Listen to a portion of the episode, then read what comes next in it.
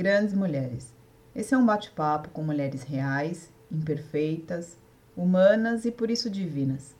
Porque a história dessas mulheres são as que realmente nos inspiram.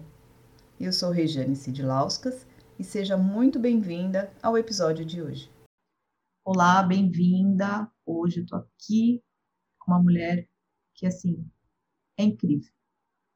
Eu podia estar aqui a tarde inteira, esse podcast inteiro, falando de todas as qualidades dessa mulher de abraço quente, abraço forte.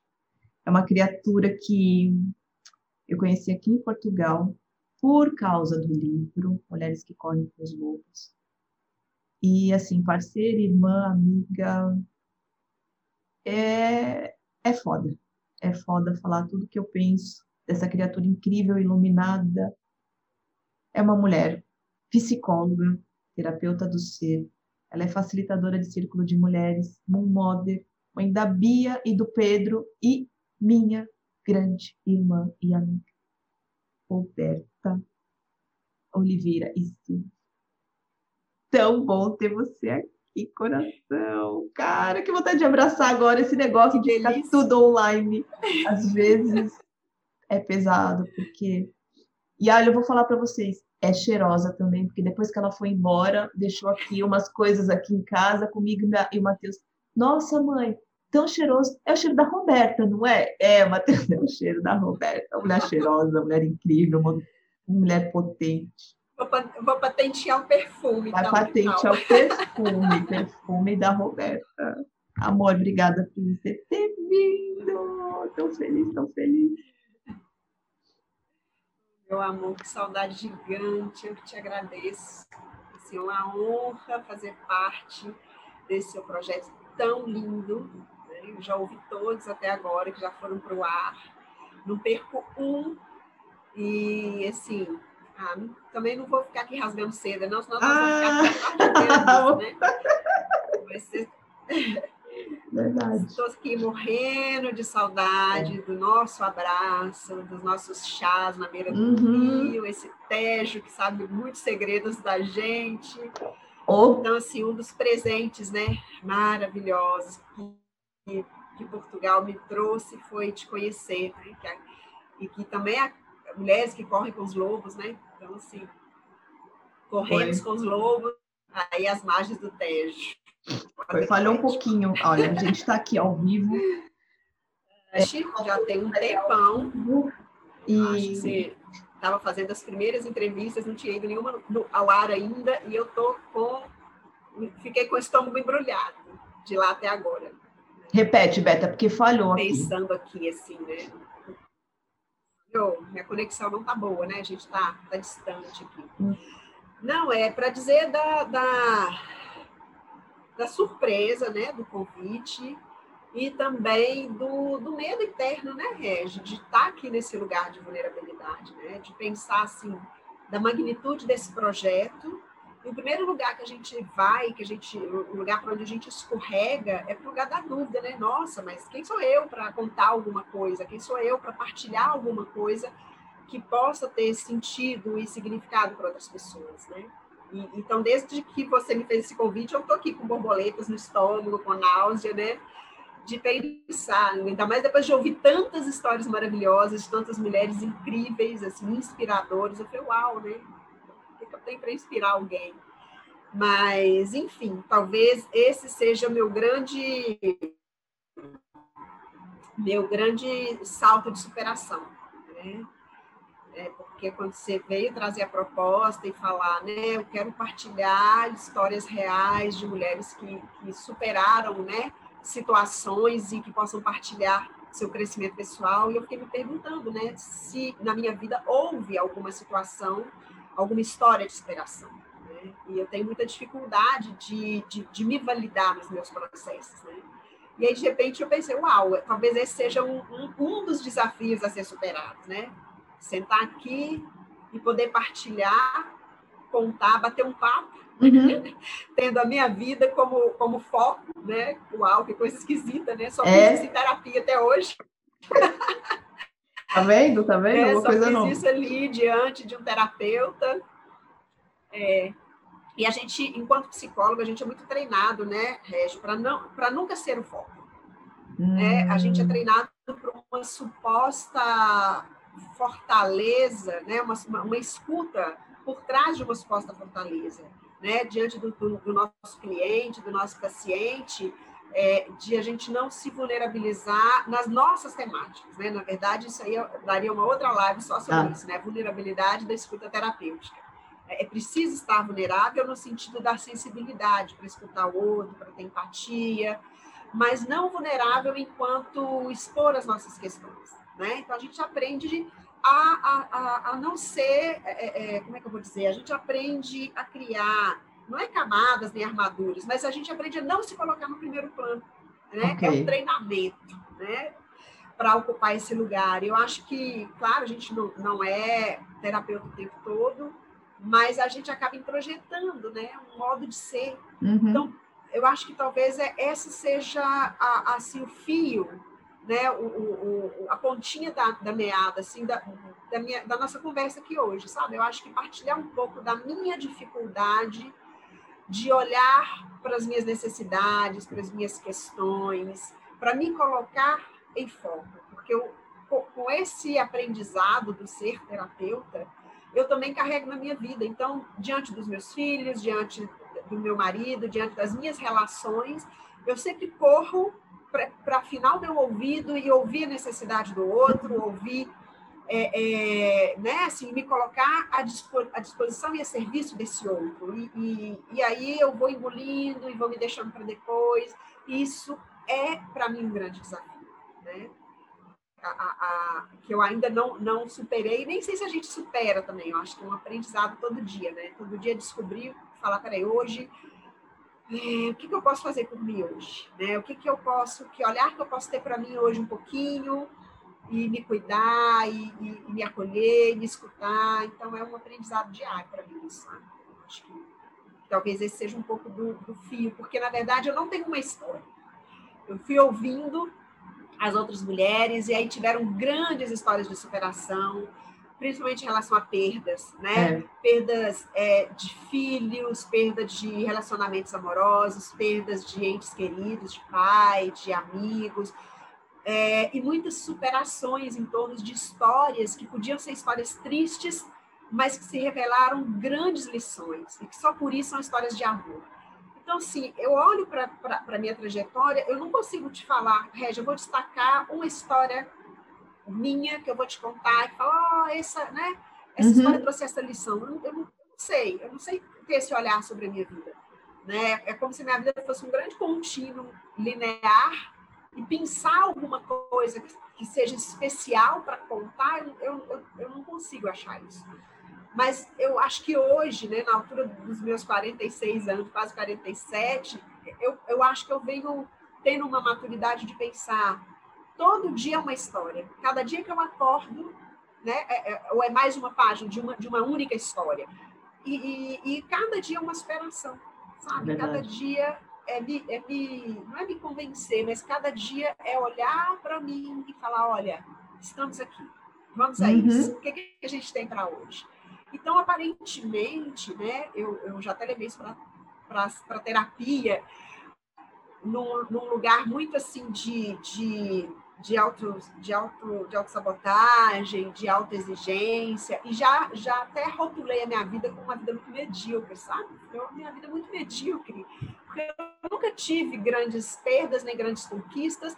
Eu fui, simplesmente fui e fui vivendo, né? E, e, e até chegar ao ponto de me de, de, de compreender, né? Que quando a gente é, alcança consciência né, de, de, de quem a gente está sendo e de quem a gente quer se tornar, e das, das pequenas coisas que a gente faz e que nos preenche, não existe mediocridade, é sabe? Verdade. Existe construção e descoberta de, de auto-amor, e isso é muito difícil para mim, sabe, Regia? Essa, essa, esse, esse desafio, ou, né, eu posso dizer que esse é um grande desafio para mim, esse, o processo de auto-amor, sabe? Nós duas, enquanto amigas né, e confidentes, é. a gente já, já falou muito sobre isso, né? E que e que às vezes a gente boicota esse auto-amor na tentativa de buscar validações externas. Né? Ah, verdade. Reconhecimento, da gente olhar para os nossos fazeres e a gente reconhecer que ali tem o melhor que a gente pode dar naquele momento. Né? Acho que, que, é, que é, para mim é um pouco isso. Assim. E me fala uma coisa, tá? Você é, você está dizendo que a sua a, a, sua maior dificuldade é, é enquanto se validar. Mas eu vou te fazer uma provocação. Posso? Hum. Claro. Estamos aqui para isso, né? Eu sei, eu sei, por exemplo, eu sei, e, e assim, eu vou puxar porque eu te conheço, então é, eu vou puxar uma história tua, que eu gosto muito, e que eu acho que assim, é muito significativa porque essa essa força que a gente tem interna, Beta, eu, eu às vezes penso, né, que nem você falou, ah, às vezes a gente não, não é, nessas essas pequenas coisas que acontecem no dia a dia, elas elas a gente não dá muito valor às vezes. E, e por exemplo, eu acho que o teu movimento, quando você fez em 2000 e, se eu não me engano, 17, de fechar teu consultório, esparramar, né, vou dizer assim, esparramar os teus clientes, os teus pacientes para outros profissionais atenderem, dar continuidade na, no atendimento daquelas vidas, embalar todas as suas coisas, entregar a tua casa, fazer duas malas para cada um e vir atrás de apoiar o sonho que era do teu marido, eu acho isso grande. E aí você nesse processo, cara, teve que se desconstruir e se reconstruir e descobrir uma outra face tua que só foi possível aqui. É, cara, isso, isso é, é uma história, né? É uma história e é das história, boas. É, contextualizando, das né? grandes. e aí, com uma boa história, né, como diz a, a doutora Estés, é, a, a, o grande lance das histórias é a gente se ver dentro delas e a gente compreender né, é, é, as revelações que elas nos trazem. Né? Uhum. E talvez esse seja o meu, o meu aprendizado, o meu desafio. Aprender a dar valor às minhas histórias e mergulhar nelas né, como, como espaços de aprendizado, de crescimento, de lição. E entender e, e aceitar que eu posso ser heroína da minha própria história. Né?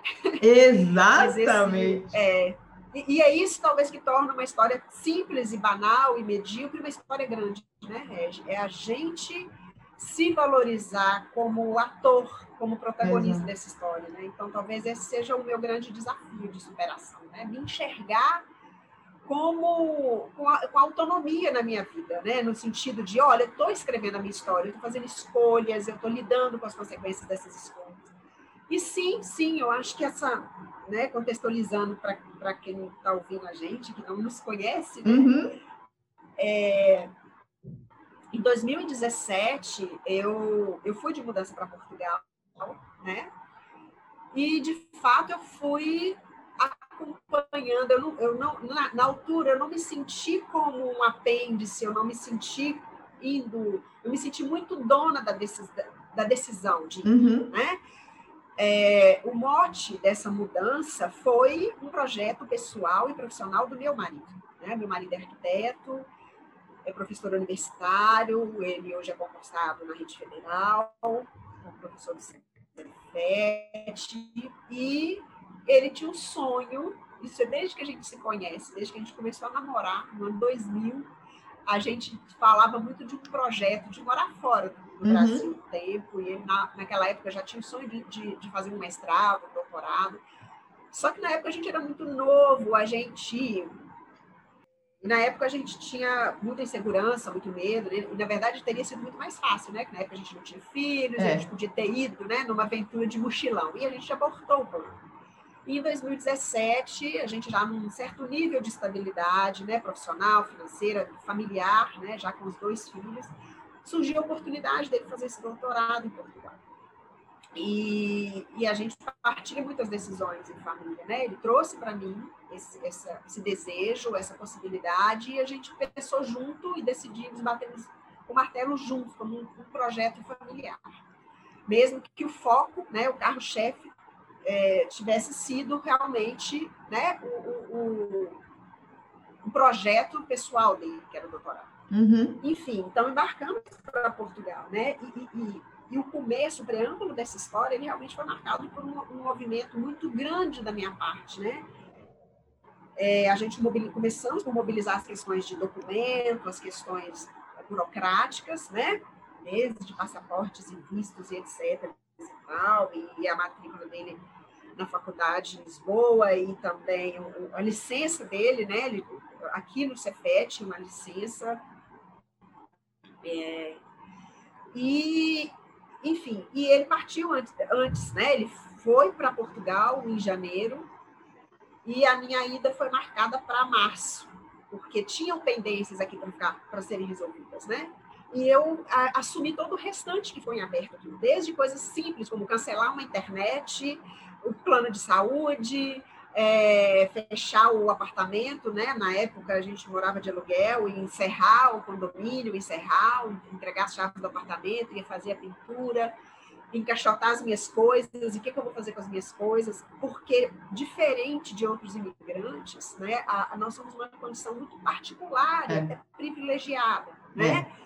É, ele foi para estudar com, com um incentivo, né, e, e o, o, o, salário dele garantido, uhum. ser uma licença para capacitação, e é, a gente tinha um tempo determinado, então a gente sabia que o nosso limite eram quatro anos. A gente foi com um projeto muito específico, a gente sabia que a gente voltaria. Então, uhum. Eu fiz uma mudança como se, eu, ah, como se eu tivesse um caminhão levando de uma casa para outra. Só que essa, essa outra casa é, era casa nenhuma, né? É. Porque minha mudança ficou fechada na casa da minha mãe. Ela, ela né, acolheu lá num cômodo minhas coisas, as caixas, os móveis desmontados, enfim. E teve todo um processo também que foi a minha estrutura ocupacional, né? A minha estrutura hum. profissional. Na época, eu era professora, né, do curso de psicologia na Faculdade Pitágoras, aqui no Vale do Aço.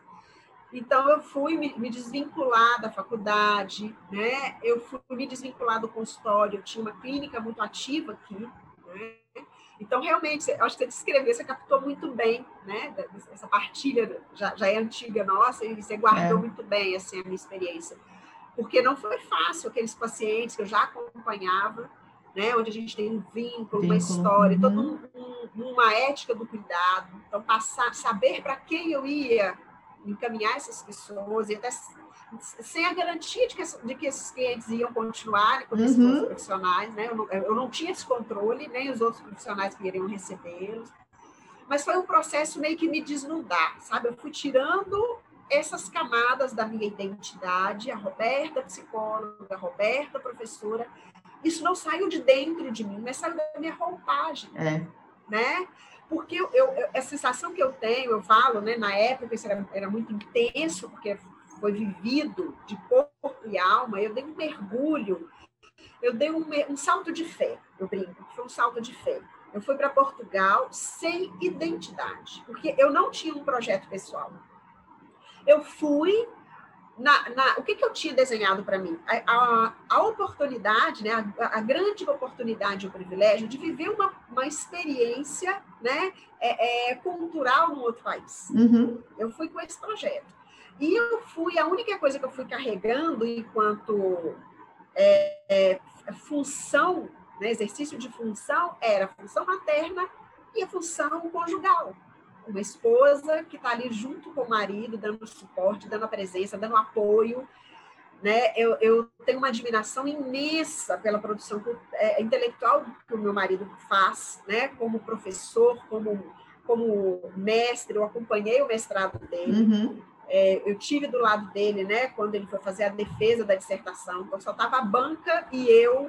Então, foi um orgulho muito grande. Então, eu sempre eu sempre tive muita admiração e, e muito orgulho dessa trajetória profissional e, e intelectual dele, sabe? Então, para mim, estar ali ao lado e vê-lo realizar isso era um, uma alegria, assim, é uma alegria, né?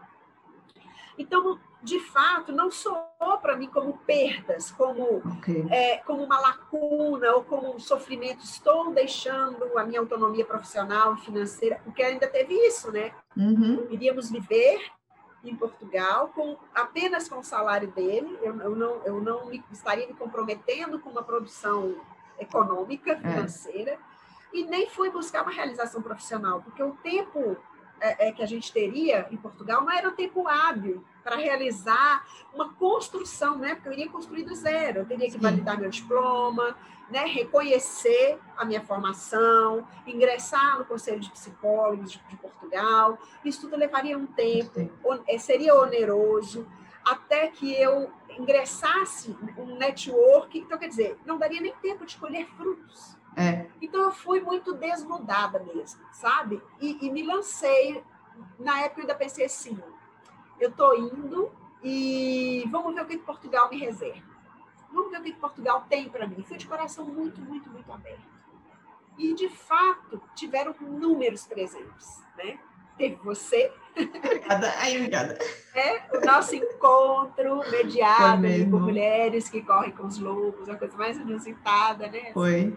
A gente se, se viu, a gente se, se, se encontrou numa página na internet, né?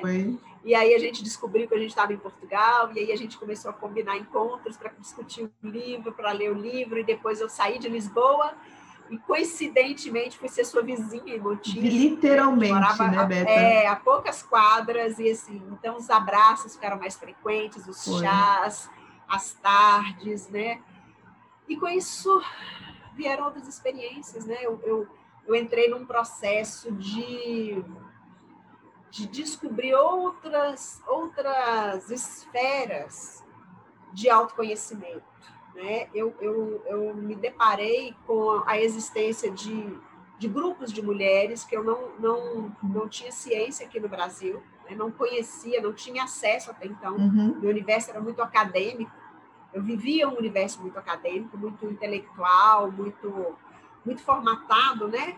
Ali, a, a sala de atendimento eram quatro paredes e duas poltronas, e a sala de aula era quatro paredes, um, um, quadro e, e, e, um retroprojetor, enfim, né? E, e uma, uma fala, às vezes, né?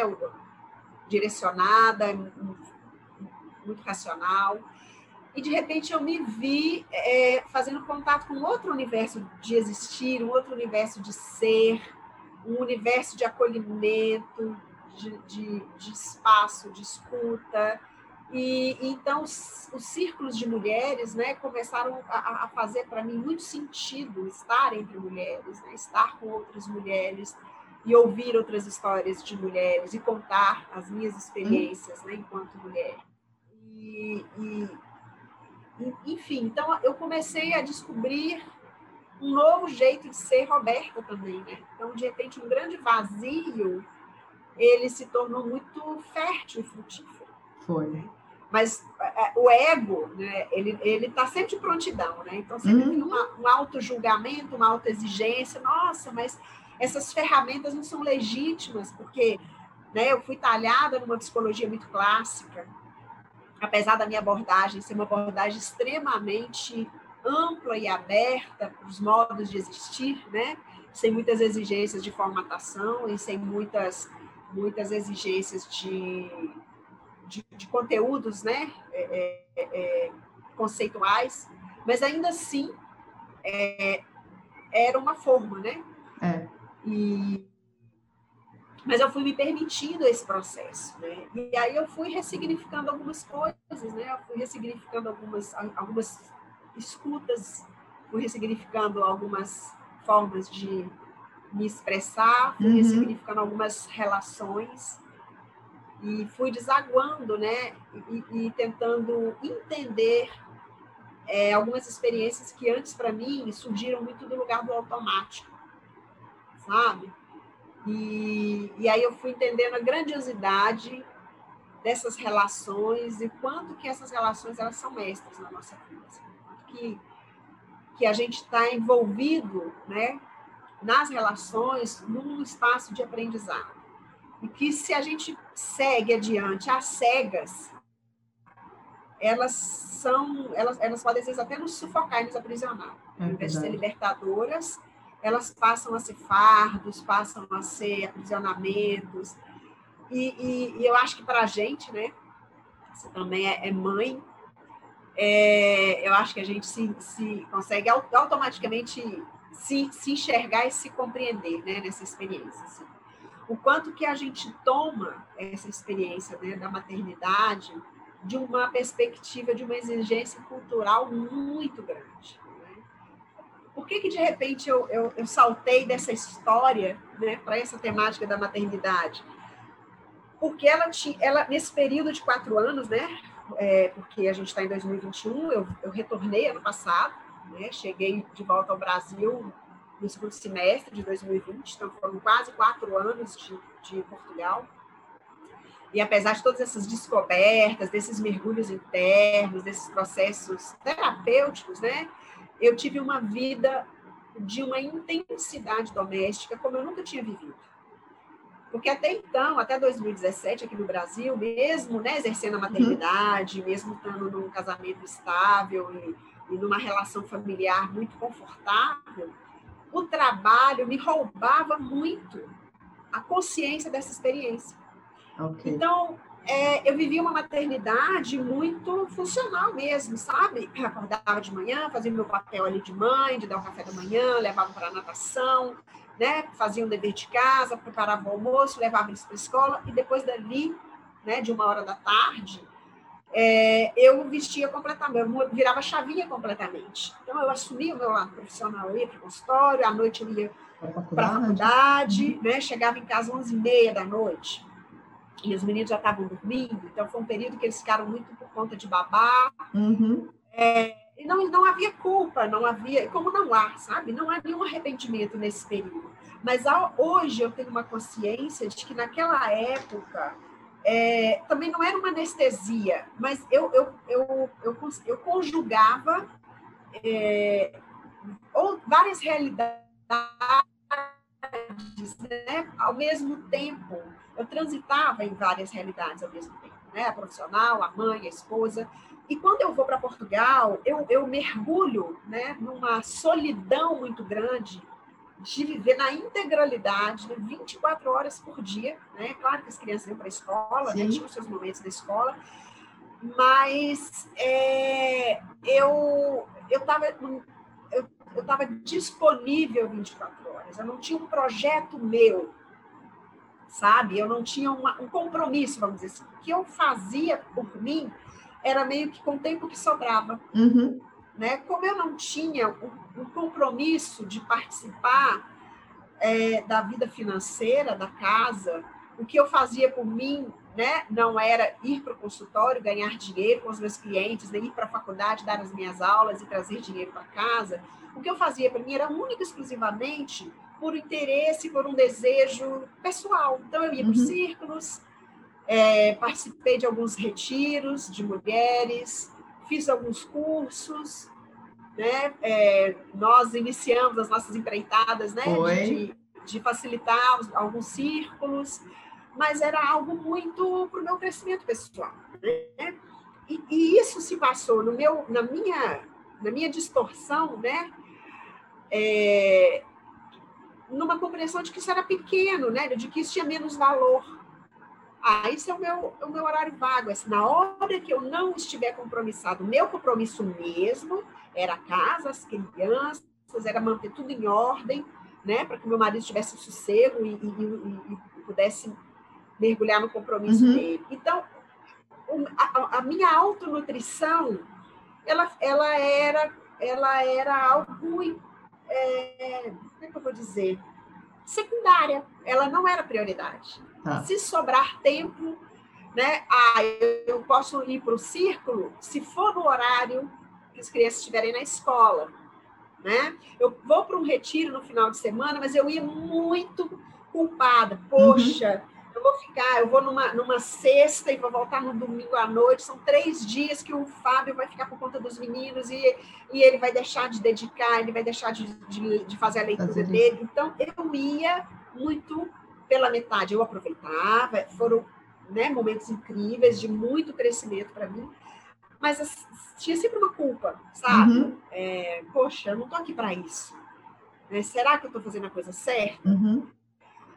E, e, é engraçado, né? É, no processo terapêutico que eu, que eu retomei recentemente, a minha terapeuta, a minha psicóloga, ela usou uma palavra que fez todo sentido para mim. Ela usou a palavra exílio.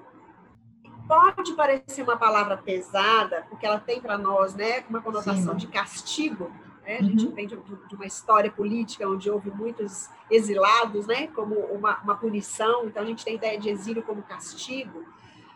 Mas eu fiquei, eu fiquei muito com o teor poético dessa palavra, sabe? O exílio como o sentido de estar apartado de mim, sabe? É, é como se eu tivesse esse tempo me exilado de mim, porque eu estava numa pátria estrangeira, né? De fato, Portugal, apesar de, de todas as as proximidades, né, as raízes que nós temos com Portugal, uma similaridade de, da língua e de alguns costumes, mas é um outro é um outro país, é. né? É, é, é, legalmente falando, inclusive, né? Estamos uhum. lá no, na dependência de um visto como estrangeiros, enfim.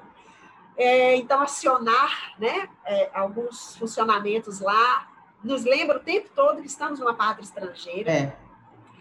E, e o fato de eu ter me desvestido das minhas funcionalidades, que são, que são as, as funcionalidades que, me, que caracterizavam minha autonomia.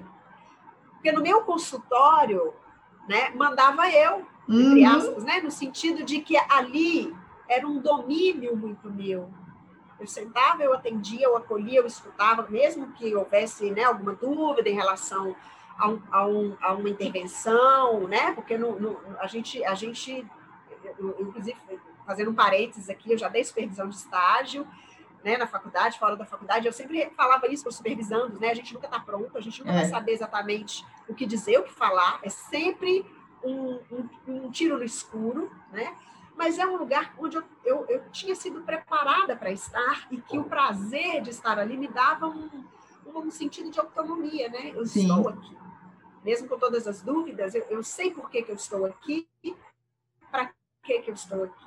Da mesma forma, a sala de aula, né, com todas as angústias que gera, me geravam né, na sala de aula, todas as questões organizacionais de, de, de você participar, de fazer parte de uma entidade privada de ensino, mas o estar ali em relação com os alunos e falando das temáticas que me interessam, eu me sentia muito dona de mim.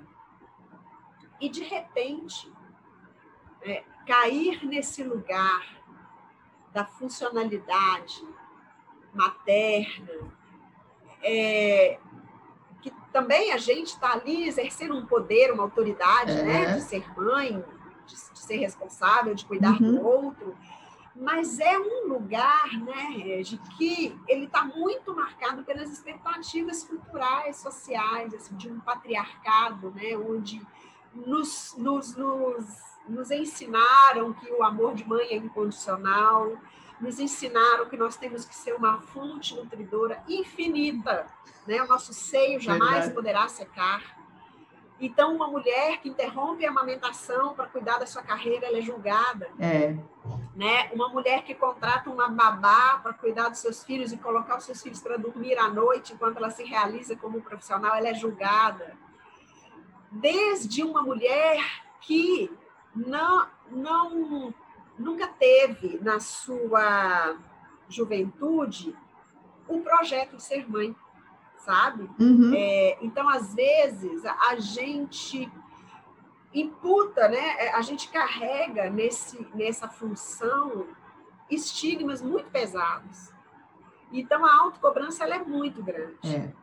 Né? Porque, na verdade, assim, é, socialmente falando, né, não, não esperam grande coisa da gente enquanto profissionais, não. Né? Tanto é que os nossos salários não são iguais.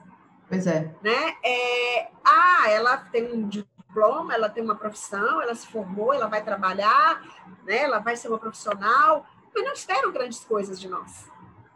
Já é inconsciente, né, Beta? Não é nem, é, não é nem racionalmente, sim, é, incons... é muito inconsciente esse processo todo, né? Isso é estrutural, né, é. Regi? Eu acho que, que, que, eu acho que é aí que mora, é aí que está que está enraizado né, na nossa cultura o patriarcado, é. né? essa estrutura patriarcal de supervalorizar as atitudes masculinas né? e, e, e subestimar as nossas capacidades enquanto mulher. E aí a única coisa que restou para nós como lugar de excelência foi a maternidade. E, e, aí entra, né? Aqui, você me conduz no tempo, porque a gente Relaxa, conversa vai. horas, né, amor? Você Relaxa. Sabe. Nós duas sozinhas, a gente conversa horas. Eu acho que aí entra o galho, né? Um bracinho de uma outra face da minha história, que é a minha questão com a maternidade, sabe? Uhum. Que é muito talhada na culpa, é, na autoexigência, na vergonha da mãe que eu sou, que eu tenho sido. Porque diferente de outras mulheres, né, eu vou, vou trazer a minha irmã aqui, com, sem a permissão dela, mas com, com todo o amor do mundo, né, ela já partilhou a história linda, incrível, né, mística, inclusive, eu acho, a história da família Fabi. mística, né? Uhum. É, tá aí nas, nas, tá no ar. Nos, pod, nos podcasts podcast está aqui nas no Grandes Mulheres. nas entrevistas anteriores, pessoal vai procurar, já estou fazendo propaganda da entrevista da Fabi, todas, eu ouvi todas que estão no ar até agora, são todas incríveis, mas eu vou puxar sardinha para minha linhagem. E né, a Fabi, eu convivo com ela né, há 44 anos, uhum. e desde que eu me entendo por gente, é câncer, né, amor? Fabi é câncer. Desde que eu me entendo por gente, o sonho dela, dourado, sempre foi ser mãe, né? Ela carrega a maternidade, assim, não vou nem falar nas veias, não, na pele, no, no corpo cabelo. inteiro. Então, ela né? sempre, é, ela sempre sonhou. E eu já carrego culpa desde aí. E, e, e, já me sinto alvo de julgamento, porque esse nunca foi meu sonho, sabe, Regi?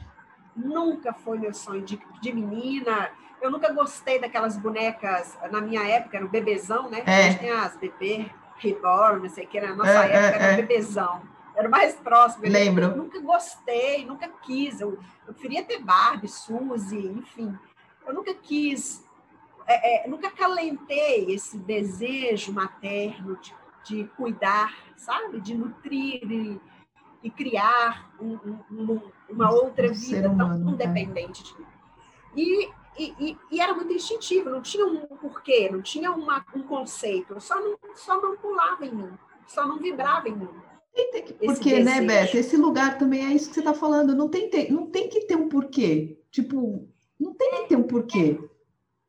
Mas o, a cobrança é tão grande, é, que é. a gente vai logo para esse lugar querer explicar. Não, mas peraí, gente, isso não vibrava hum. em mim, mas eu vou explicar por quê. Exatamente. Eu, eu vou justificar para você. E não, gente, só não, é, só não era o meu tesão. É. Na minha adolescência, sabe qual era o meu sonho dourado? eu, eu sonhava a, o meu sonho era de liberdade. O meu desejo era de independência. Eu, eu, eu, eu me projetava no meu futuro, eu me via com 25 anos. Né? Meu futuro era eu com 25 anos. Eu achava essa idade linda, linda. porque eu me imaginava ali formada, uhum. com uma carreira brilhante. Eu, eu achava que eu ia ser uma executiva. É, isso quando eu tinha meus 13, 14 anos. É. Tá? Eu sonhava é, que eu ia ter muito dinheiro, que eu ia viajar e, e eu ia ter um, um, companheiro maravilhoso. Eu sempre fui uma mulher profundamente romântica, né? uma menina muito romântica. Então, eu não me via sozinha. Né? O meu sonho de independência era ele com companheiro. tinha algumas arestas, porque afetivamente e emocionalmente eu não me via independente. Eu me via com um companheiro, uhum. né? um homem com quem eu pudesse dividir as minhas aventuras, porque eu, eu idealizava que eu ia me tornar uma mulher bem-sucedida, que eu ia viajar. Né? Meu sonho de consumo era viajar. Nunca tive sonhos de consumo materiais, não, não né? Casa, de... carro, tá, tá, tá. É, não, sabe, roupa da moda, sabe? Eu nunca não, tive era vários passaportes carimbados, é, né? Nossa, nossa, uau, meu sonho de consumo, né?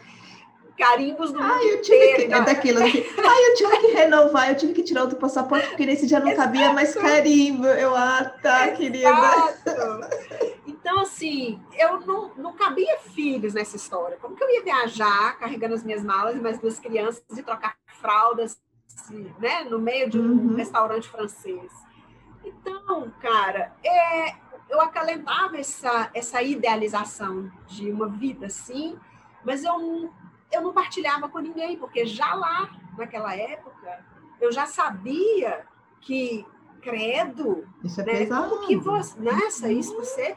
Mas como assim que você não, não idealiza. Que ser humano sem coração. Que né? ser humano sem coração. É.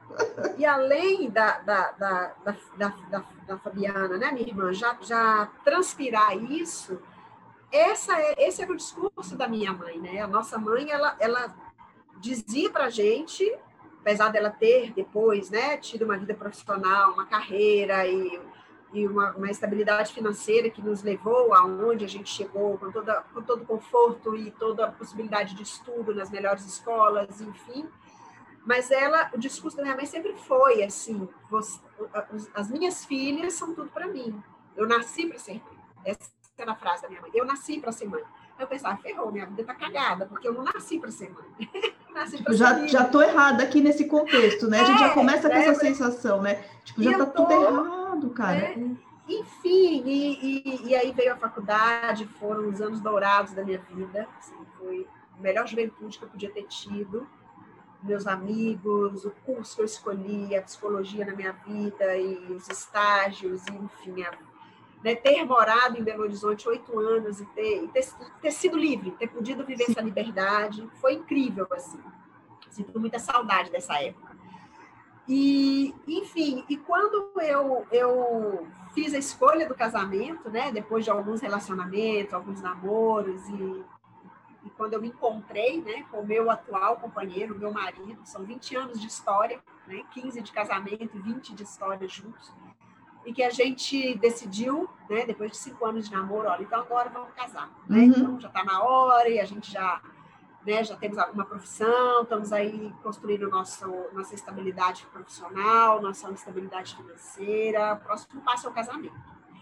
E eu lembro, né, quando a gente estava preparando, a gente não tem nada dessas coisas, apesar de ser uma mulher romântica, extremamente romântica, é, eu não tive aquela coisa, ah, noivado, anel de noivado, vamos noivar, depois vamos marcar o casamento. Não, a gente falou, vamos casar, vamos marcar a data e vamos organizar. E foi tudo uhum, muito simples. Uhum. Né? Foi uma festa muito simples. Eu acho até engraçado hoje, eu vejo tantas mulheres, tantas amigas que, ai, meu Deus, casada é muito trabalho, estou quase morrendo com os é. preparativos é. do casamento. Eu achei o meu tão simples. Gente, que coisa mais simples.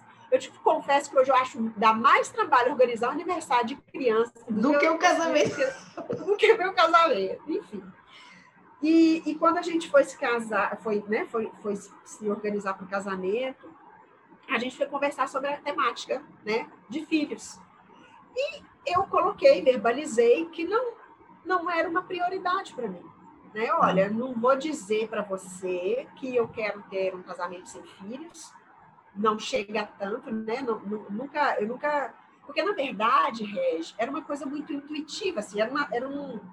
É isso que você falou, não era pensado. Eu, porque tem muitas mulheres que elas conseguem se acolher e elas assumem. Eu não, não eu decidi não ter filhos, uhum. né? Eu nunca tive essa decisão, porque na verdade eu nunca excluí essa possibilidade. Mas simplesmente não era o meu desejo maior, não era uma prioridade. Eu Sim. não via o casamento como uma, é, uma via para a maternidade. Eu via okay. o casamento, para mim, o casamento era uma coisa, a maternidade era outra. Para mim, o casamento ele tinha que se encerrar em si mesmo. Porque, Sim. inclusive, eu posso ser mãe sem, sem, sem, sem casar. casar. Exato. Então, eu nunca atrelei as duas coisas. Eu nunca achei que eu vou me casar para formar uma família e ter filhos. Eu vou me casar porque eu amo essa pessoa, eu quero viver Acabou. com ela uhum. e possibilidade.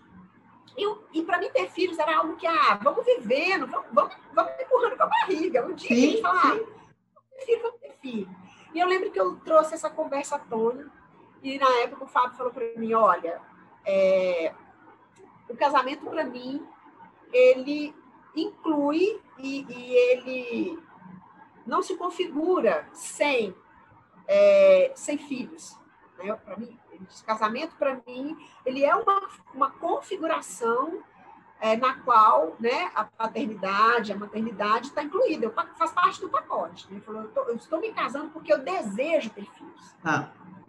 Aí eu buguei, falei, pá, A gente está pensando diferente, né? uhum. né?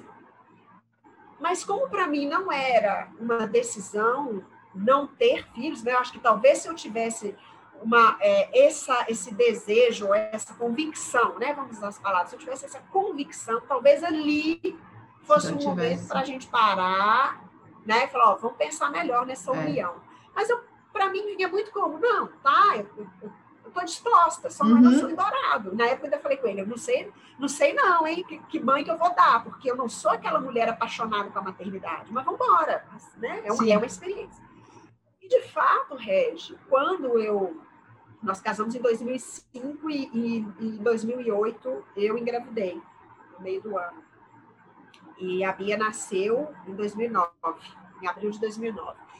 E quando eu descobri, descobri, me descobri não, a gente planejou, né? Quando a gente falou, olha, então agora já tem tá na hora. Né, quase três anos que a gente está nessa vidinha de, de, casado, nessa vidinha boa, vamos, vamos ter um filho? Ah, tá, vamos ter um filho.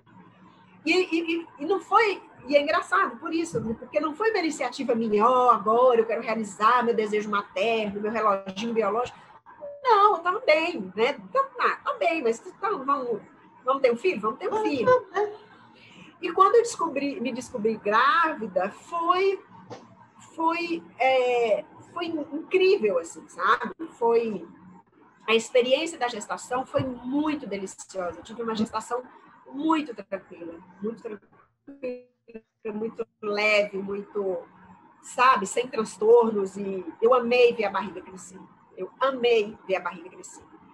E, e, e fazer ultrassom e ouvir o coraçãozinho do bebê é uma coisa que não tem preço. É. Né? Mas ainda assim não era, uau, estou me realizando. Uau, uhum. é um grande feito da minha vida. Não, é, é uma coisa bacana e, e faz parte do processo é. e, e, vamos junto. Então, em momento algum, isso foi o ápice da minha vida, a maternidade, sabe? E, e, e o parto foi um parto é, normal, um parto natural, como eu, eu, sempre quis. Eu lembro que eu falava assim: ó, se é para ter filho, um pacote completo. Então, vou ter filho como parir, tem que ser, né? É, quero parir. Eu falo que na época eu não tinha tanto, tanta informação não, como eu tenho hoje. Não. Eu ainda faria mais natural ainda do que uhum. eu fiz na época, mas na época era o que eu tinha acesso, era Sim. o que eu conhecia e foi suficiente para mim. Então, assim, ter feito força para pôr minha filha no mundo, ter, ter, ter, ter parido selvagemmente, sabe? Uhum. Abrir as pernas e, e, e, expelir ela com força, eu me senti muito potente. Eu, eu falo que da maternidade, o ápice da maternidade para mim foi o parto. O parto. Parir para mim foi me, me agigantou, eu me senti muito grande. Eu falei, ninguém pode comigo nessa hora agora. É louco, porque é um, é um momento de maior vulnerabilidade da mulher, uhum. mas é um momento de maior força da nossa vida. E aí aquela história que dizem, né? Quando nasce uma criança, nasce uma mãe. E eu digo mais, né? Não nasce só uma mãe, nasce uma mulher. Então ali eu me senti muito mulher.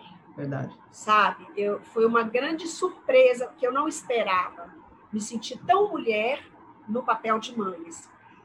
E, e aí aquela experiência, né, do primeiro tudo, né, o primeiro banho, a primeira mamada, a primeira troca de fralda, e eu me senti muito intensa, assim, foi uma experiência uhum. de muita entrega.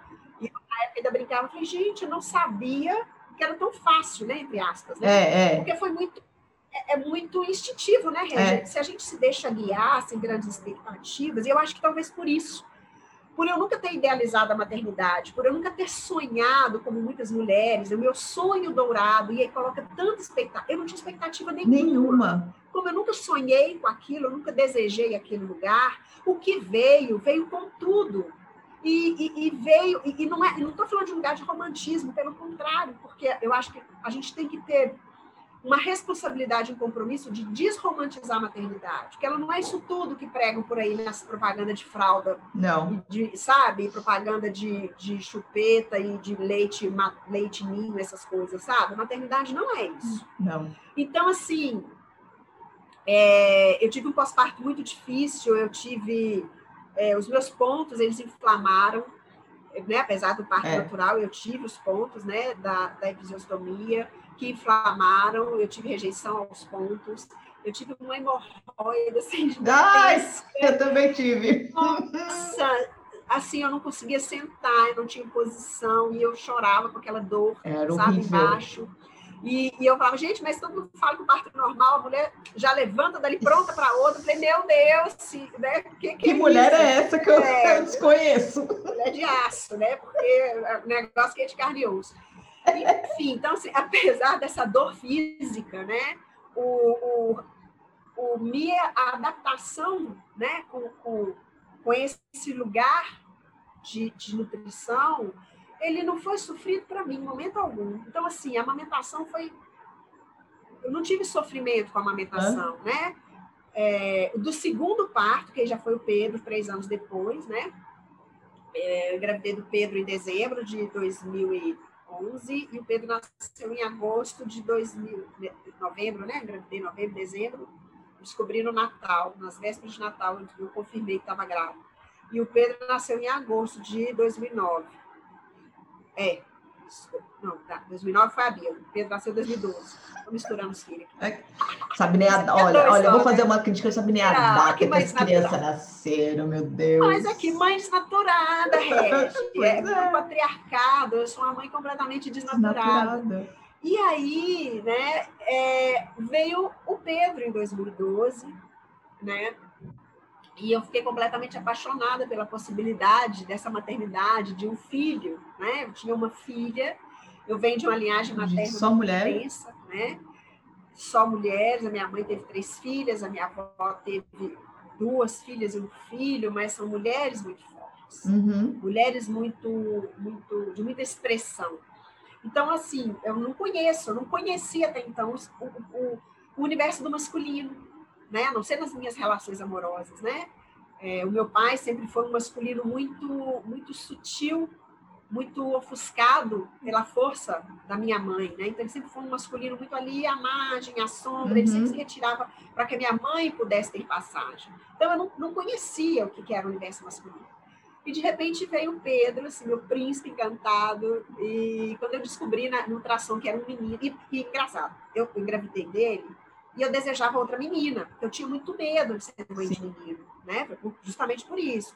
E aí eu pensava, não, pelo lado prático, vou aproveitar o enxoval da Bia, ela vai ter uma irmãzinha. E eu tenho duas irmãs e a gente tem uma cumplicidade incrível. a grande, gente é. tem uma, sabe, é, é- é a nossa fraternidade, assim, é- antes dessa palavra existir, né, a gente já vivia uma sororidade. Uhum. Então, eu queria isso para minha filha. Então, eu nem cogitava um filho, era uma menina no meu, na minha cabeça. Mas aí, quando eu descobri no ultrassom que era um menino, eu caí de amores, né? Aí eu comecei, tudo que eu via de, de roupinha de menino, eu ficava apaixonada, enfim. É, e aí, a, a gestação também do Pedro foi muito tranquila, o parto dele foi um parto também, um parto tranquilo. O pós-parto foi igual, o pós-parto foi as mesmas dores, os Aham. pontos, isso aí se repetiu. E a amamentação dele foi mais difícil. Ele sugava com mais força, ele É, mordia menino. com mais força. Então, tudo que eu não feri no da Bia, eu feri os seios no do Pedro. E, mas a- isso não suplantou a entrega que eu, que eu, que eu sentia na amamentação, sabe? Então, assim, enfim, é, as- essa maternidade, né, da concepção à gestação e ao parto, elas foram experiências muito, muito interessantes para mim enquanto me sentir mulher, sabe? É, mas a maternidade não é só isso, né? Não. Não. é só carregar no ventre nove meses e parir e amamentar. Se fosse só, estava fácil, né? Nossa, eu sempre É falo, lindo, gente, eu cumpri minha pari- missão lindamente. paria um por ano com facilidade. A grande questão, Regi, começa, né? A partir do momento, eu estava ouvindo o, o- o podcast da, da Fabi, e ela falando a questão dos dois anos, É, até ali tudo são flores. É. Porque enquanto o cordão é, magnético, né, o cordão psíquico está te segurando, você é mãe canguru, você vai, você carrega, você leva, exato, exato. sabe? O menino está ali, você sai com o menino, ele está no carrinho, ele dorme ali. Quando a criança começa a virar gente, vamos dizer, né? Começa a ter brincar, vontade própria, é que o Exato. bicho começa a É pegar. aí que a sua liberdade vai para o saco. E aí começou o meu grande conflito da maternidade. Quando eles, o Pedro nasceu, a Bia tinha três anos. Foi muito sofrido para mim ser mãe de dois. Porque até então, da Bia, eu tirava de letra. Mas quando o Pedro queria mamar e a Bia me puxava para brincar do outro lado, eu não dava conta. Eu, fiquei, eu, eu, eu, tive um cansaço na maternidade, na, na, na, Nesse período. Pedro, bebê, eu tive muito, muito, muito cansaço. Ele chorava muito mais à noite, ele me demandava uhum. muito mais. E com isso a Bia veio as crises de ciúme. Eu, não, eu tive muita dificuldade de me dividir entre os dois.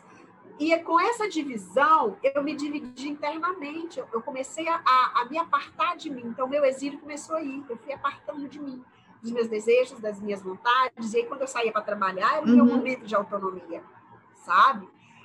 E a minha ida para Portugal, ela, ela intensificou essa, essa introjeção, né? Dessa, dessa exigência cultural, dessa mãe incondicional, dessa mãe perpétua, dessa mãe extraordinária.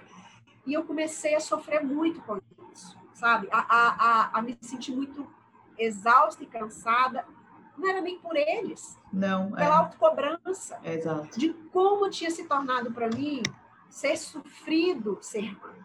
E aí vem a, uma culpa fodida. Eu falo, puta merda, você é uma, você é uma rameira. É, é. tipo assim, você é uma mulher da vida, sem coração, você não devia ter tido filhos, se você não prioriza seus filhos.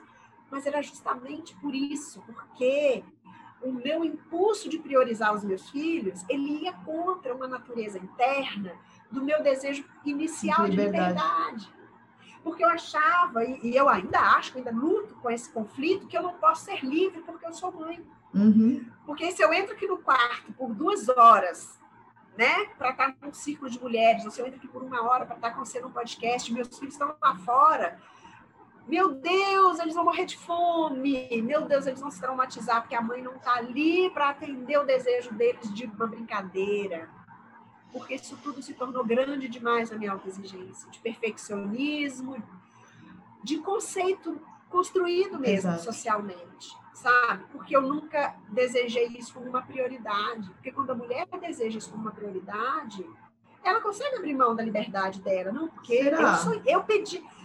Ô, oh, Regi, não, não estou dizendo que isso é uma regra, né? Supostamente, tá. né? Supostamente, é, eu não estou dizendo nem isso internamente, de, que a mulher se sinta assim, mas a sociedade desenha, Sim. é, porque sabe? Tem muita coisa que a gente precisa separar, né, Beta? O que é meu, o que é da Exato. sociedade, cara. O que é meu, o que e é da sociedade. a gente é muito pouco ouvida, Regi, é. nesse nosso lugar interno de desejo. A mulher não pode ser desejante, sabe? Ela não, é, é muito difícil. A mulher pode desejar maternidade, aí tá tudo certo. É, eu acho que assim, é o desejo baseado naquela lista pré-estabelecida. É, exatamente. Quando a gente nasce, já cola uma lista ali na testa da gente e fala assim, ó, é isso que você tem que seguir aqui bonitinha.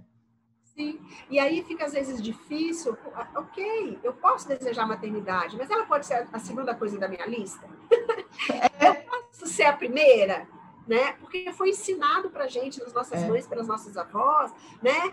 Que eu hoje, Regia, eu não consigo preparar uma comida e colocar no meu prato antes dos meus filhos. Eu, eu, eu, não consigo, eu não consigo operacionalmente, eu não consigo emocionalmente, eu me sinto uma, um monstro se eu fizer isso. Uhum. Sabe? Eu primeiro preciso preparar o pratinho deles. Eles sentaram, eles estão comendo, agora eu vou preparar o meu. E é muito louco. Eu sempre penso primeiro, não, o que, que eu vou preparar para os meninos? Uhum. Depois, o, o que tiver de resto aqui de sobra, eu vou preparar o meu essa coisa muito animal que a gente tem é. mesmo, né? Deixa eu garantir a comida da prole, da cria, para depois eu, eu me nutrir.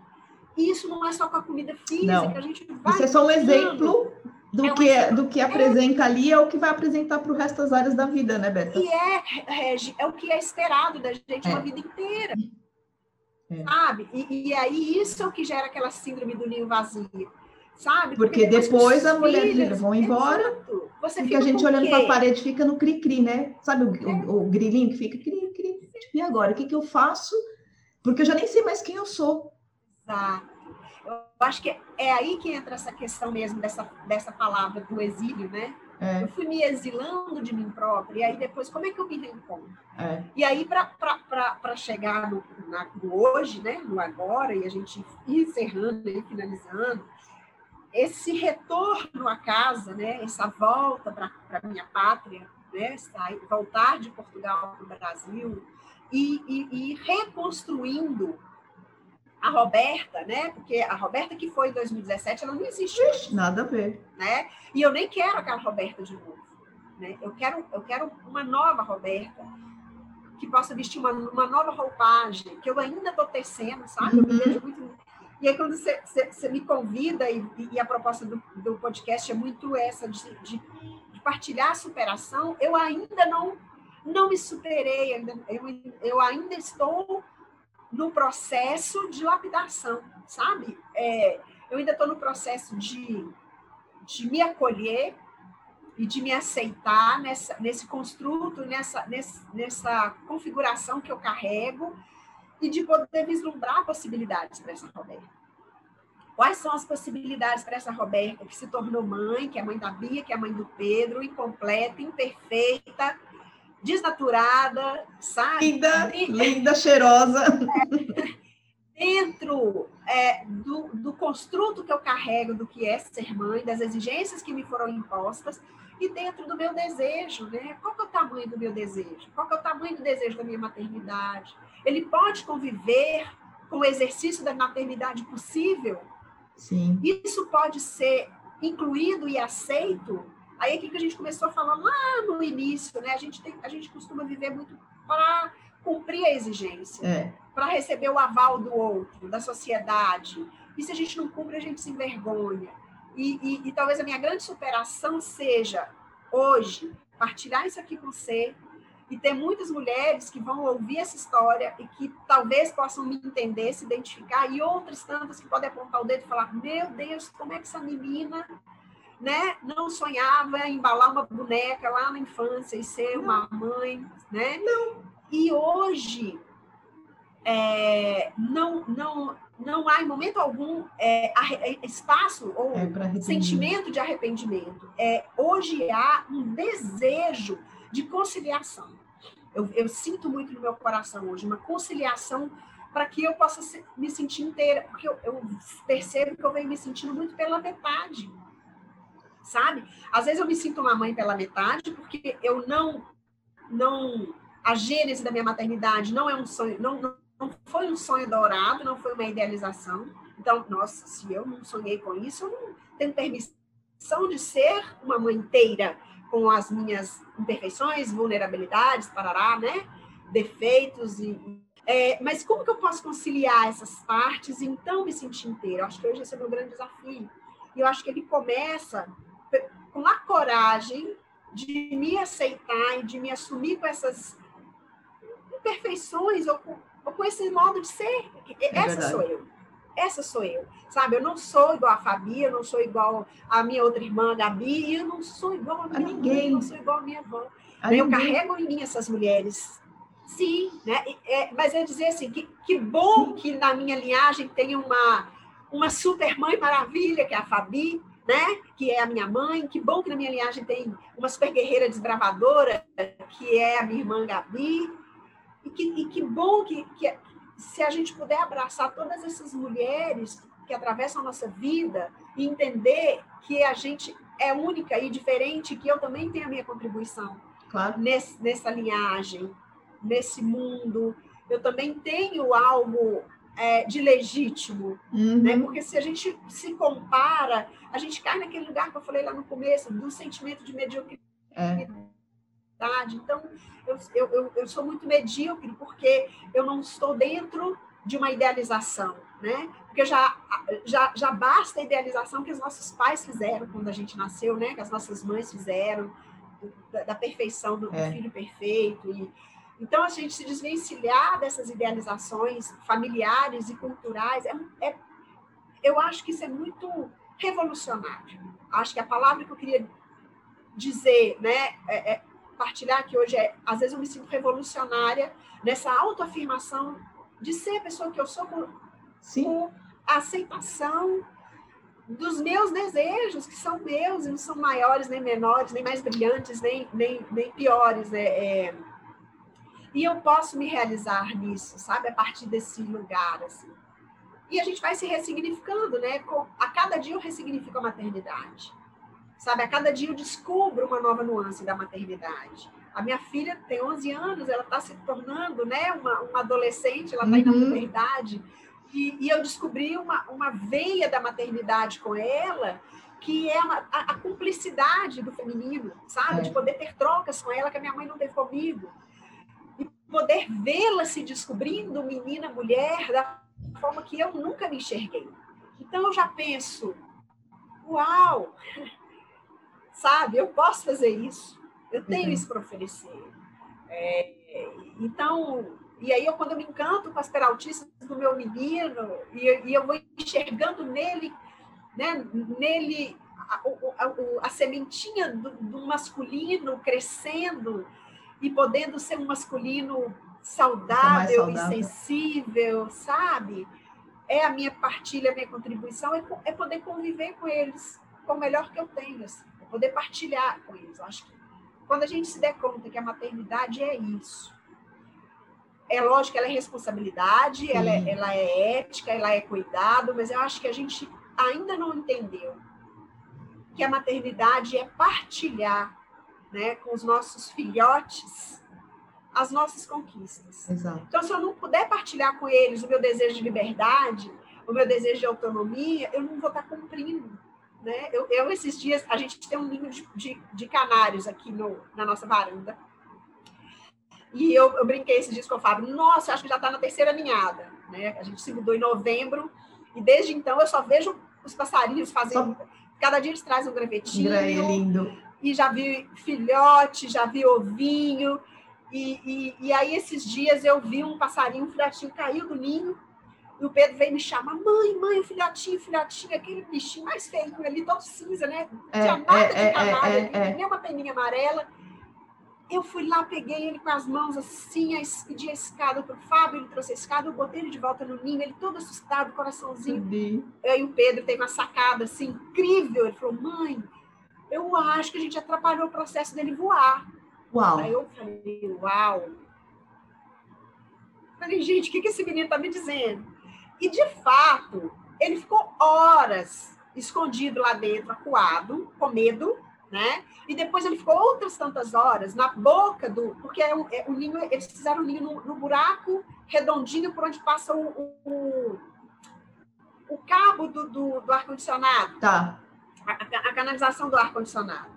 Então, é um buraquinho redondinho, sei lá, de no máximo, um diâmetro de no máximo de 10 centímetros. Depois o passarinho ficou ali na, na, na beiradinha, na boquinha do buraco, batendo asa, batendo asa, batendo asa, tentando e ensaiando, enfim. E, e, e aí eu fiquei pensando, gente, é, é, né, que lição, assim, que lição. A gente a gente está ressignificando todo dia. Esse passarinho teve um percalço no seu aprendizado. Os outros filhotes já tinham ido e a mãe já tinha voado com os outros, ele ficou para trás. E, e, e, a gente vai aprendendo, a gente vai se ressignificando, descobrindo, né? Como é que eu sou mãe hoje e como é que eu posso ser melhor amanhã e a mãe do passarinho, que já sabe voar, né? Ela não carregou ele. Ela só voltou e voou com ele e ele foi. Então, acho que é muito isso, assim. É, é descobrir que a gente pode partilhar com os nossos filhos, é, que a gente pode honrar esse papel, né? Essa, essa responsabilidade, assim, que a maternidade nos traz. Né? É, é, é, é assim, para mim também a maternidade é uma coisa bem louca, né? Não vou falar que senão o negócio vai ficar monstro, mas assim, é, é muito parecida com muita coisa que você falou, Beta. Mas hoje eu fico pensando que, assim, é, teve um, uma, uma conversa nossa que, inclusive, foi numa Halila, que você falou assim, cara, e não adianta, né? Assim, mesmo tendo sido, eu tendo tido, vai, de uma certa forma, a melhor mãe do mundo ou a pior mãe do mundo, as nossas necessidades vão ser a mesma sempre, né, enquanto ser humano. Mas, para dizer o quê? Para dizer o seguinte, que às vezes eu fico pensando que, por conta da minha imperfeição, eles conseguem alcançar um, um plus a mais ali na, na, na, no desenvolvimento deles. Então, assim, por, por eu não ser perfeita, eles conseguem avançar um pouco mais, porque eles vão ver essa entre aspas, essa imperfeição, que não é imperfeição, porque a gente, eu, eu pelo menos, assim, é, tenho vários conflitos também com a maternidade, mas eu fico pensando, cara, eu tô fazendo com o meu coração, eu tô fazendo o melhor que eu posso com o que eu tenho. Tudo bem que isso também é uma construção, tem dia que nem é assim, né? Depois eu vou abrir um parênteses aqui para falar uma outra coisa, mas tanto com as nossas imperfeições, também quanto quando a gente valoriza essas coisas assim, por exemplo, de você falar, né, a minha independência, a minha liberdade. Quando eu valorizo isso em mim, eu, eu, eu, eu acendo uma chama neles também, nesse sentido, né? Tipo, eu também vou buscar isso, isso também é legal. E para falar o quê? Que no dia que a gente que eu te convidei, né, é muito é muito louco isso, porque no dia que eu te convidei para para fazer o podcast, é... E você depois veio partilhar comigo, né? Ah, acho que eu vou falar sobre a maternidade, porque tá... eu estou vivendo muito isso agora, tal, tal, tal. Naquele dia, eu estava me sentindo a pior mãe do mundo. Mas assim, a pior mesmo. Por quê? Tentando dar conta de tudo, né? Tentando dar conta da maternidade, da casa, do trabalho, dos nossos processos internos e lá, lá, lá. Eu tinha recebido, eu tinha acabado de receber a, a ligação da professora para fazer reclamação e queixa do Matheus. E aí, para onde a gente vai? Para um lugar tipo, cara, que merda, aonde eu tava, que eu não passei esse, esse negócio pro menino, aonde eu tava, o que, que eu tava fazendo, então eu tô fazendo tudo errado. E é muito louco. E é muito louco, porque não, ele só estava exercendo a liberdade dele lá na escola, achando que ele podia ir pro, né, enfim, da cabeça dele, ele achou que ele podia fazer determinada coisa e não podia, porque estava contra a regra da escola, né? Entre parênteses, por causa da pandemia. E daí, vai para a gente vai para onde? Vai para esse lugar. Tipo, eu sou um lixo, eu não sei fazer nada, onde eu estava, e aí não sei o quê. E, e, esse, é um conflito eterno, né? E é um conflito eterno. É um conflito eterno. Que, e eu achei que, muito síncrono, sabe? Quando você falou, aí eu falei, não, eu quero essa conversa hoje, eu quero essa conversa agora. Mas aí passou, né? Passou mais de um mês disso, né? Que, do, do dia que a gente conversou. Mas é isso. E... E, é, e é por isso que eu acho né, que isso é insuperável, porque é uma construção eterna. Eu, eu vejo hoje a minha mãe, né, no auge do, dos 70 anos dela, lidando conosco, as filhas adultas, que já têm filhos, e, e, e ela lidando, inclusive, com os limites, com as limitações e com os limites de, dessa maternidade, é, que não tem fim. É, não. Que não tem fim. E, e, e, é, e se a gente seguir achando que essa maternidade tem o direito de tolher nossa liberdade, está é, tá posto para a gente né, uma, uma morte simbólica. É. E eu acho que é isso que a gente precisa ressignificar. Né? Que a despeito ou para além, ou justamente por conta dessa maternidade ressignificada, a gente tem, aí a gente tem, não é nem o direito, a gente tem o dever e o compromisso de exercer a nossa liberdade, a nossa autonomia, de cumprir os nossos desejos, porque é isso que você falou, é o que a gente vai deixar de legal para os nossos filhos. Né? Exato. Esse, esse é o melhor que a gente tem para oferecer para eles. É, e, e se partindo do, do pressuposto que o exemplo vale mais do que mil palavras, é, se eu parto né, desse, desse, desse pressuposto, quer dizer, o que eu fizer de melhor é o que eles vão levar de melhor. O problema é que a gente acha que nada do que a gente faz é o melhor, que podia ter sido melhor, só que não. Só que não, eu acho que assim, quando a gente exerce isso com a, toda a nossa força do ser e, e faz as coisas é, vindas do coração, porque no fim, no fim, até esse lugar de você falar assim, ah, eu deixei o meu lado profissional. Só que assim, entre aspas, é tudo, leva tudo para o mesmo caminho, porque eu, se eu exercer, né, se eu for ali para trabalhar, para fazer e para conquistar um espaço no mercado de trabalho, tal, tal, tal, é para quê, no fim, né? A gente, enquanto mãe, é para dar o melhor para eles. No fim, o, de todas as nossas ações, independente de qual seja, elas vão levar, acho que, para o mesmo. desaguam no mesmo. no mesmo ninho, né? Dos dois passarinhos, que no teu caso são dois passarinhos, aqui eu também tenho dois passarinhos, né? Então, mas é uma. Eu acho que vai ser. É uma. Todas as mães, assim, que que eu conheço, e, e, e se a gente chega nesse assunto, é inevitável o sentimento igual. Igual por, por acho que tudo isso que você falou, por, por uma cultura que exige da gente ser super-heroína, uma cultura que exige da gente é, ao mesmo tempo. E você sabe, e eu estava pensando aqui, me veio agora, quando a Luísa nasceu, eu resolvi deixar né, o, o trabalho porque para mim aquilo era muito conflitante, né? Assim, deixar a menina o dia inteiro sozinha, às vezes chegava passar final de semana fora. e não tá ali com ela. E aí, quando eu deixei o trabalho, que eu resolvi, né, vou me dedicar à maternidade pura e exclusivamente, também fui julgada. Mas louco é isso, que eu também fui julgada, tipo, dondoca, agora virou dondoca. Não, eu só queria exercer. Nunca é o suficiente, né? Nunca é o suficiente. Então, independente do que for, sabe? Eu acho que tem que ser o suficiente e valer para nós. Porque para o outro, não sei qual é a opinião do outro, e também acho nessa altura é, não interessa muito, sabe? Então, é assim, o que faz sentido para mim. Só que na altura, né? Na altura, a gente, mãe novinha, tudo aquelas. Falei, putz, tá vendo? Se eu, se eu tô o dia inteiro no trabalho, eu sou mãe desnaturada. Se eu resolvo sair do trabalho e ficar o dia inteiro com, com o filho, não é o suficiente. Eu sou dondoca.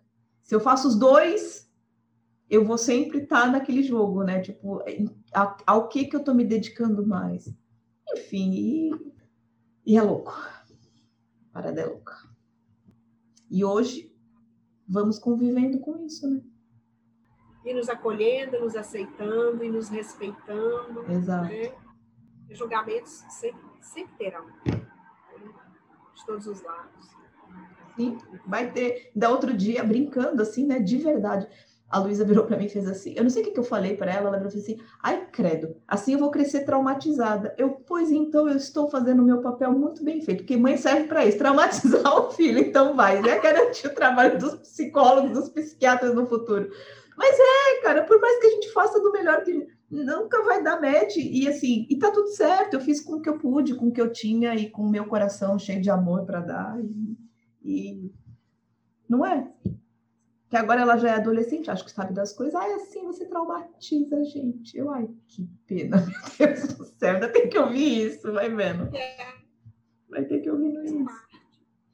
Não é? Delícia. Mais duas horas agora? O que a gente vai falar agora? Brincadeira. Ai, é sempre Ai, bom quero... conversar, cara. É sempre é. bom. Vou só um abraço agora ao abraço. Mas eu quero te agradecer por esse espaço, é, pela oportunidade, sabe, de falar sobre, sobre essa questão. Eu acho que a gente precisa, nós mulheres precisamos de mais espaço, é, de mais conversas é, também acho. acerca da maternidade, porque a gente não pode romantizar e nem banalizar uma vivência que é tão intensa, uhum. inclusive para as mulheres que optaram não ser mães, até para as mulheres mulheres que optaram não ter filhos, essas mulheres carregam o peso da maternidade. Carregam. Isso é muito louco, porque criou-se um automatismo, né? um, um, um input de que, de que é, um, é óbvio que se nós temos úteros, nós temos que gerar filhos. E temos que lidar e criar e sustentar é. e nutrir e felizes da vida e de boa, como você falou, né? Mulheres, maravilha. E a gente precisa falar mais sobre os bastidores, sobre a, o sentir na pele, sabe? Cada pele tem um nível de sensibilidade diferente, né? É, em relação a essa experiência. Então, assim, se a gente pudesse ter mais espaço, círculos é, e a gente tem que criar mesmo esses espaços, porque Sim. se eu for, se, se, assim, se eu for em todas as casas aqui do bairro e perguntar para essas mulheres, elas vão dizer a mesma coisa, só que está todo mundo calado. Eu acho que o problema é esse, né? Nós ficamos caladas com as nossas dores, achando que somos fracas, e é muito isso, né? Eu acho que o meu problema é só meu, e, e é até por isso que eu, que eu, que eu, que eu quis fazer esse, esse trabalho com esse podcast, porque é isso. A gente não valoriza as nossas pequenas conquistas. Sim. E essa conquista diária, e é muito grande, elas são muito grandes. Se a gente for ver no ponto de vista assim de uma vida inteira, cada pequena conquista diária, que no caso, né, você veio trazer da maternidade, são conquistas grandíssimas. E só que o que acontece? Que eu percebo, que eu sinto que a gente fica muito solitário nos nossos nos nossos mundinhos. Porque não há, porque esse espaço onde eu vou me abrir e vou falar, que foi o que você falou, Beta. Putz, eu ainda estou em construção disso. Não é uma coisa que eu passo, não foi um problema que eu vivi e que eu resolvi e que hoje eu tenho ali na minha estante enquanto troféu. Não, não é esse o propósito. Não é esse propósito porque a gente vai ter desafio todo dia para viver. Sim, Só que a gente dentro, né? Então, cara, aí depois a gente ali dentro daquele nosso mundinho não dá valor para toda essa força que a gente tem de superação diária, também não compartilha, porque quando eu venho falar da minha dor, quando eu venho falar da minha debilidade, eu pareço fraca. Só que não. Só que para mim, para mim, eu, enquanto eu, euzinha, acho que não. Porque quando eu te ouço falar de tudo isso que você falou agora, eu falo, uau! Para mim é um lugar tão grande, tão rico, tão, tão, tão tudo. Eu não, eu não tenho nem palavra para descrever, mas assim, é tão, é tão, é tão humano que não teve uma conversa que, que, eu, que eu não tenha saído com o coração cheio, sabe? Tipo, uau, que ser humano incrível. E é isso. E é abrir mais espaços desses que você falou, né? Mais círculos, sim. E convidar as pessoas, cara, não precisa ter medo de falar do que vai dentro, né? Não precisa ter medo dos seus monstros, porque não é para ter medo deles, né? E eles nem são tão monstros assim, e não é feio falar, não é feio chorar. Não é feio chorar, não é feio falar, e, e assim, e, e isso eu acho que assim, para mim, o meu coração só expande, sabe? Expande, cresce, e aí dá vontade de abraçar todo mundo, aí vem a pandemia, não deixa a gente abraçar ninguém. Ai, meu Deus. sabe? Dá um cheiro no cangote das negras, não dá, não posso. Tô aqui no meu mundo, aprisionada. Ai, mas é tão bom, tão bom, tão bom. E vamos sim, vamos mobilizar esse lugar de escuta, de, de, de partilha, de, de contar, né? Cara, sou ser humano. E você também é, e ai, você também é, ai, você também é, e todos nós somos. E, e isso traz uma traz um lugar muito mais leve, mesmo que seja assim o problema mais cabeludo, traz para um lugar. Eu acho que isso traz um lugar mais um lugar mais leve ser, né? Não sei, eu com minhas divagações aqui. Ai, tão bom, tão bom, Beta. Obrigada. Obrigada. Eu que agradeço mais uma vez. Nem doeu, viu? Não, né? Não doeu, tá vendo? ah, riqueza. Obrigada. Meu amor, mesmo. obrigada a você. Beijo. Até a próxima. Beijo. Então ficamos por aqui hoje. Obrigada a você que nos ouviu. Essa conversa super rica com a Roberta.